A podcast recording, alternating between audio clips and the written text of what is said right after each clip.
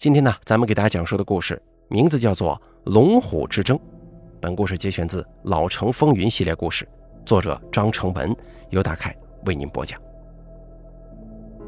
作为一个老纹身师傅，看着现在来店里的人，心中多少有些抵触，因为他们大部分都不知道纹身的意义是什么，只是一味的追求潮流跟个性，选图配色都得靠着纹身师帮忙。俗话说。不是道上的人不干道上的事儿，这是我年轻的时候给人纹身时常常说的一句话。你要是对纹身一点也不懂，那就别纹。纹身代表的东西可不只是看样。我以纹身立命的时候是二十世纪八九十年代那会儿，济南城。那会儿的社会远没有现如今这么安定，街头上的年轻人手里端的不是自拍杆。和手机，而是三五成群勾肩搭背借火点烟。有地位的就把上衣扣子解开点或者挽高些袖子，露出皮肤上张狂的纹身线条。遇到这种主，你可不能招惹，因为你永远都不知道他兜里藏着的是短刀还是手刺。济南没严打那会儿，黑道帮派势力在社会上是一股不可忽视的力量。老百姓的生活或多或少都受其影响，而早期的纹身主流不是审美，是与帮派密切相关的，代表着某种特殊身份，区别于常人。所以啊，那个时候的纹身又被称为流氓活，十分形象准确。我就是一个做流氓活的，而且为了做流氓活，不得不与帮派牵扯在一起。那是一个光明之下有着大片黑暗的时代，暴力、血腥、厮杀等元素被融合进纹身里。背上这些纹身的人，也注定背上了残酷的命运。而在我的纹身生涯当中，就遇到过一个最终被吊死在树上的纹身者。咱们上一集《除肉》当中啊，提到过刘凯元的名号。二十世纪九十年代初那会儿，刘凯元。全济南城可谓无人不知，无人不晓。而当时呢，他就是我的大哥。因为1992年我从济南监狱出来的时候，来接我的正是刘凯元。他带着一众小弟，在监狱门口示威似的排开，看守冷着脸把我送出大门，大声说：“别让我看见你们这些杂种进来。”我慢慢的走到刘凯元面前，被他一把抱住。他拍着我的肩膀说：“兄弟，受累了。”当时济南城有两大黑势力，一边就是城东刘凯元，另一边是城西胡海。刘凯元是济南本地人，家在城东。一九八五年左右，刘凯元只不过是个小混混，在道上被人叫小凯。那个时候啊，他在天桥附近的街头卖啤酒，倒卖家电。而他的一位朋友也在附近开了一家饭店，就经常去蹭吃蹭喝。有一天，朋友的饭店里来了两个壮汉，坐在大堂里，脱鞋抠脚砸盘子，一看就是来找茬的。朋友顶了上去，两句话下来不和，壮汉一弹，把烟头就扔到了刘凯元朋友的脸上。眼看一场火拼就要到来呀！正在吃饭的刘凯元则一下挡在中间，好声好气地劝解壮汉不要生气。说完之后，还到厨房端了一盘子蒜泥白肉，顺手拎了瓶白酒，就说：“大哥，来，咱们认识认识，喝两杯啊。”等两名壮汉放松了警惕，端起酒杯，刘凯元猛地抽出一把菜刀，寒光闪过，壮汉就倒地了。刘凯元大声喊。你他妈用烟头点他，你也不问问这个世界上谁敢用烟头点我朋友啊？据当时在场的人说，都听到了刀砍骨头的声音呢。从那以后，刘凯元在黑道上声名显赫，喊凯哥的人多了，喊小凯的也少了。后来随着势力越来越大，刘凯元凭借道上的人脉，慢慢从收粮油菜肉的小商贩们的保护费。到照场子，最后城东几乎所有的歌舞厅、KTV、赌场、酒楼等娱乐场所都归在刘凯元的势力范围之内。刘凯元成了济南城东真正的老大，而他的死对头胡海的势力则盘踞在城西。胡海的发迹与刘凯元不一样，胡海不是本地人，是东北人。二十世纪八十年代来济南谋生，他呢面恶生红，身材高大，打架十分凶猛。为了保护当时自己的老大断过一次手，所以在道上很有名气。后来老大进了监狱，胡海就慢慢接手了老大的势力和地位。胡海为人非常狠辣，曾有一个人骂了他小弟一句。他就把那个人呢关进了笼子当狗养着，直到他出了事儿才被解救出来。当时在道上混，面对这两大势力就必须得站队入帮。我本来并没有站队的，只是跟刘凯元有点交情，因为我给他纹过一条过肩龙，纹的时候他还不是老大。没想到我在监狱里短短几年过去，外面就发生了翻天覆地的变化。刘凯元托人告诉我，要是我出来没有生路，他可以保我的，因为我这次进耗子已经被胡海盯上了。我进耗子的原因非常简单，当年我给人纹身，纹龙堪称一绝，而另外有一个人，他叫王毅，纹虎堪称一绝，所以道上的人呢就拱着我们俩分成两派，许文玉派，也就是我这一派，还有王毅派。颇有一点龙争虎斗的意思，谁也不服谁。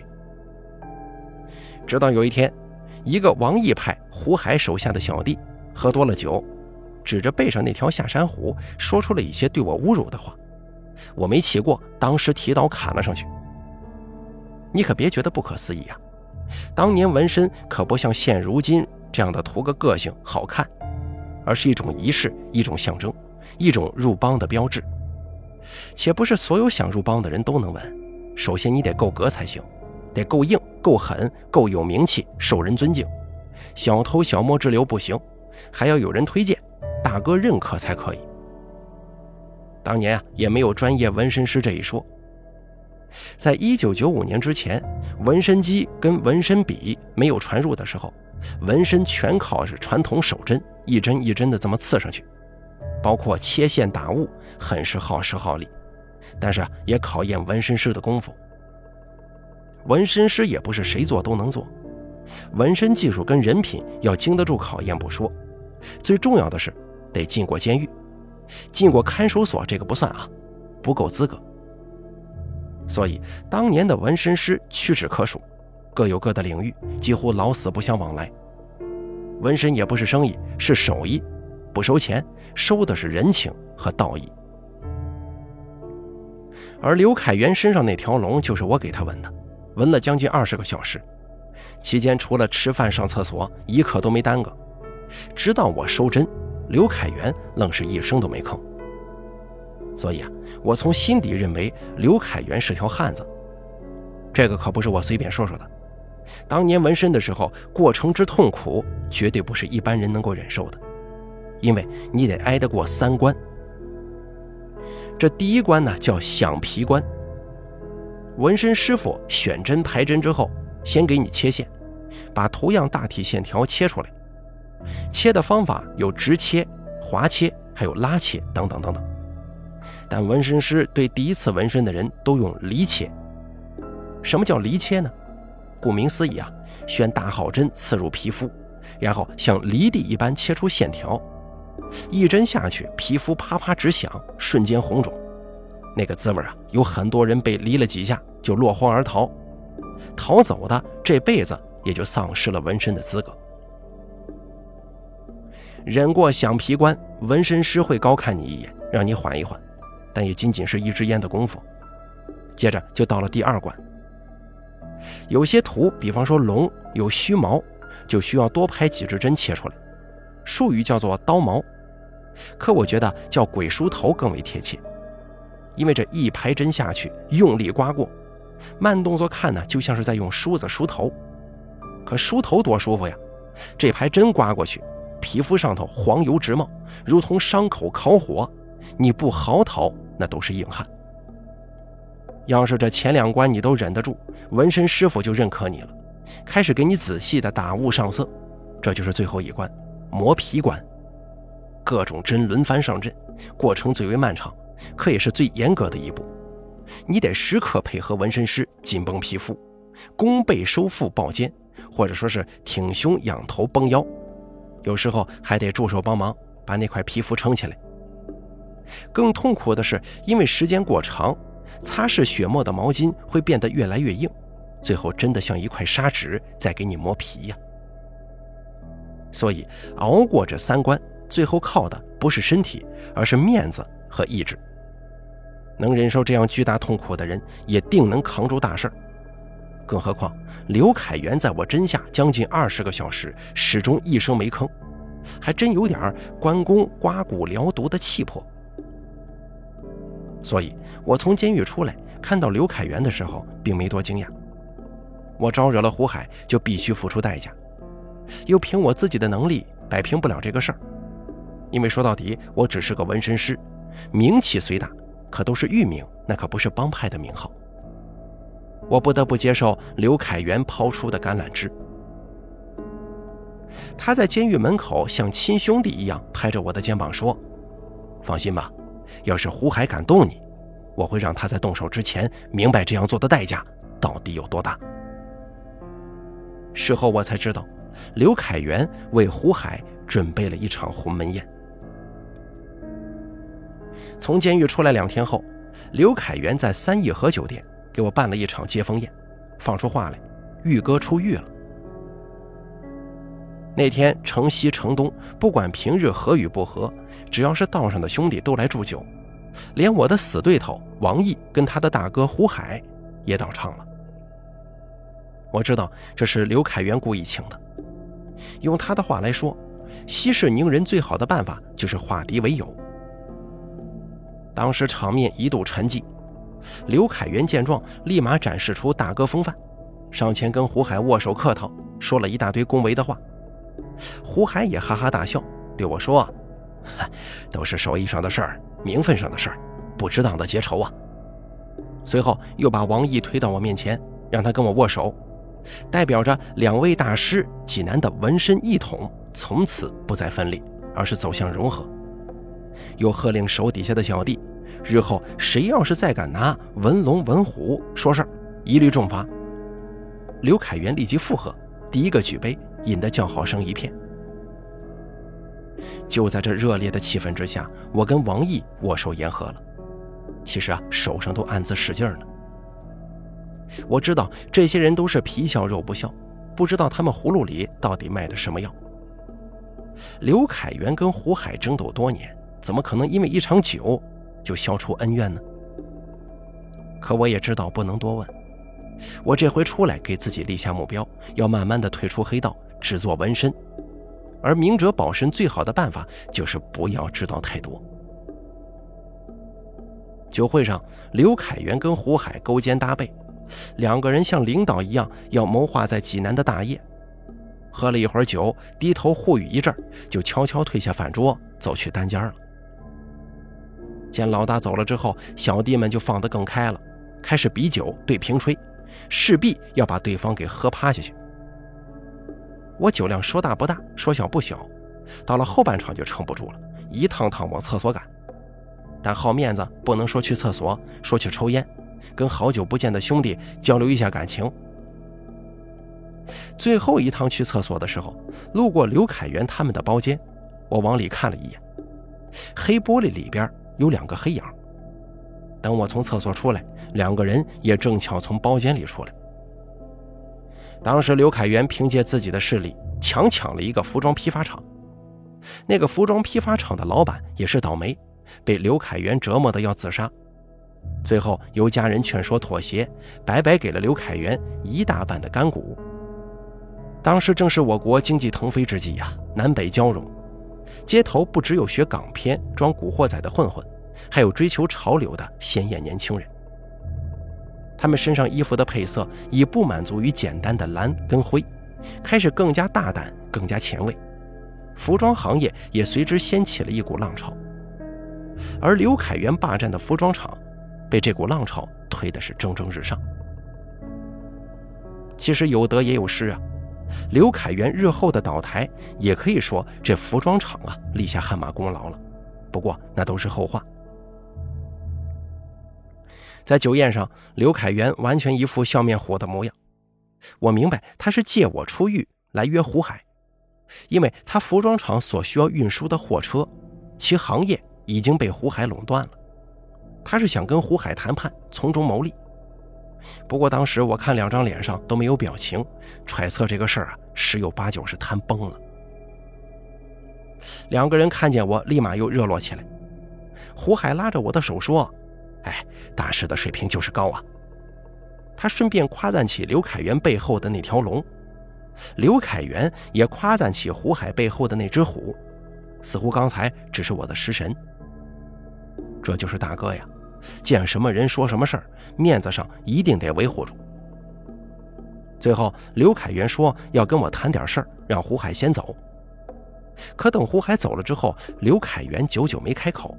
只是看着胡海离去的方向，说出一句话：“我必须得弄死他。”要说我跟王毅是死对头，那是手艺上不对付，可没什么血海深仇啊。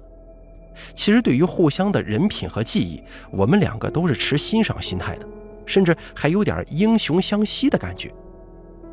可刘胡二人不一样，他们之间可以说是宿敌，势力上跟利益上均有拉扯。这些年，刘凯元起来的很快，势头迅猛，令济南各个地区的头头都很担忧，所以多被打压，吃了不少哑巴亏。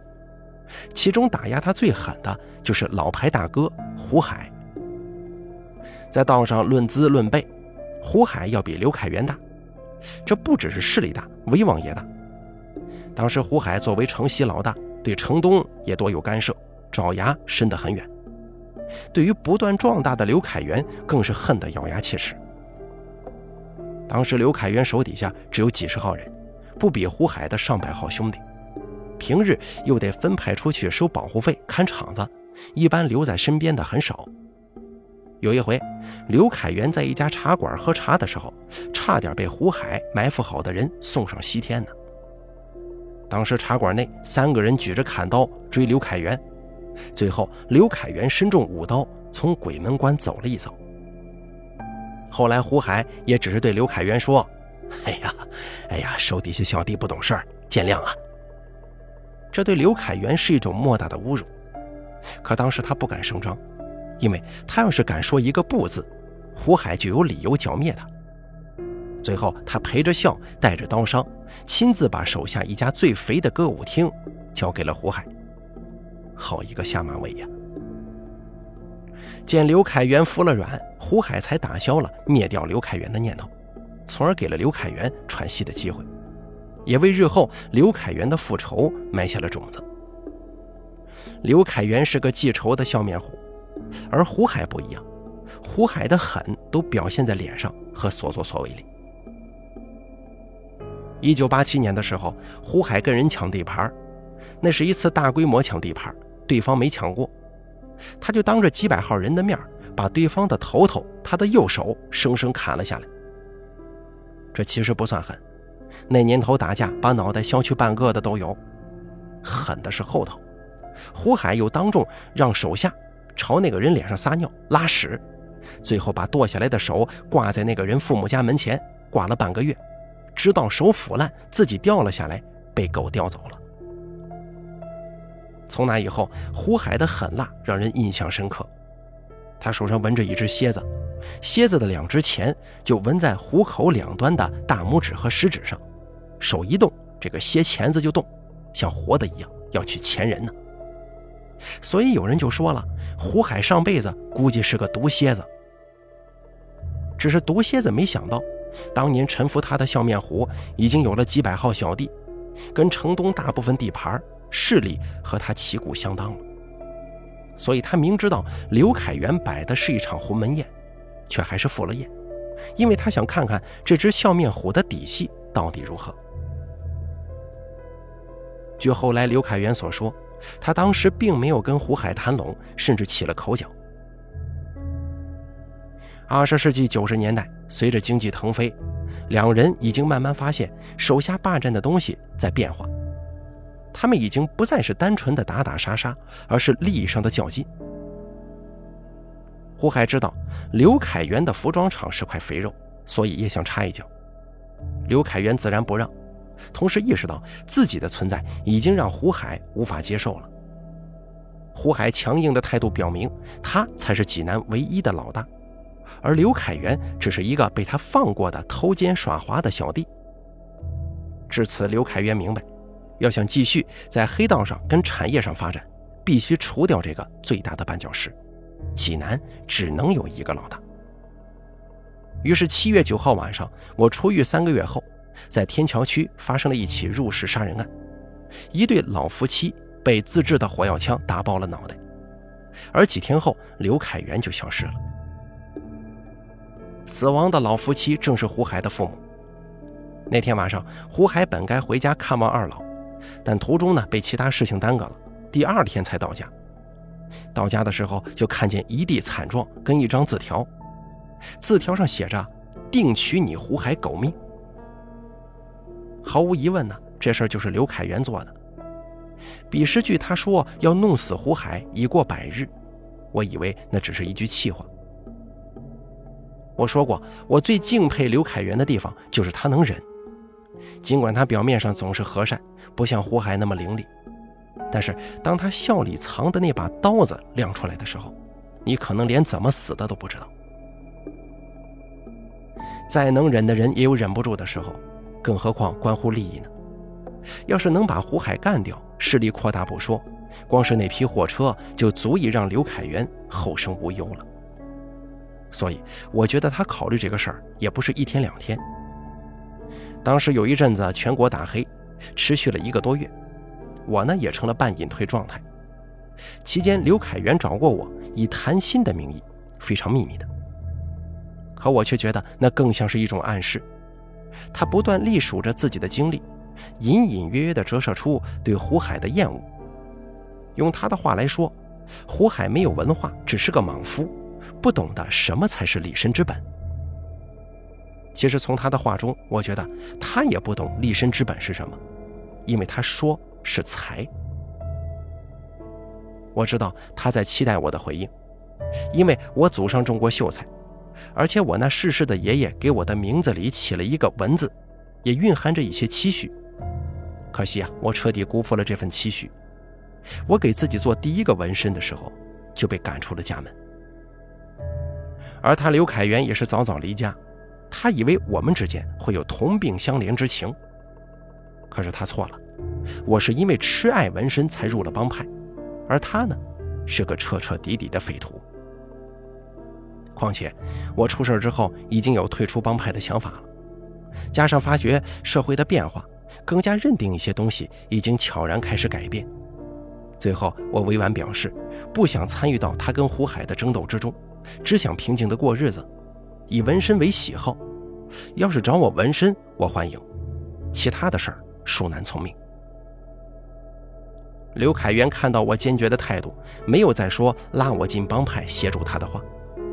但我那个时候已经隐约觉得，刘凯元策划了对胡海的什么事情。果不其然，严打过去之后，胡海家就出事儿了。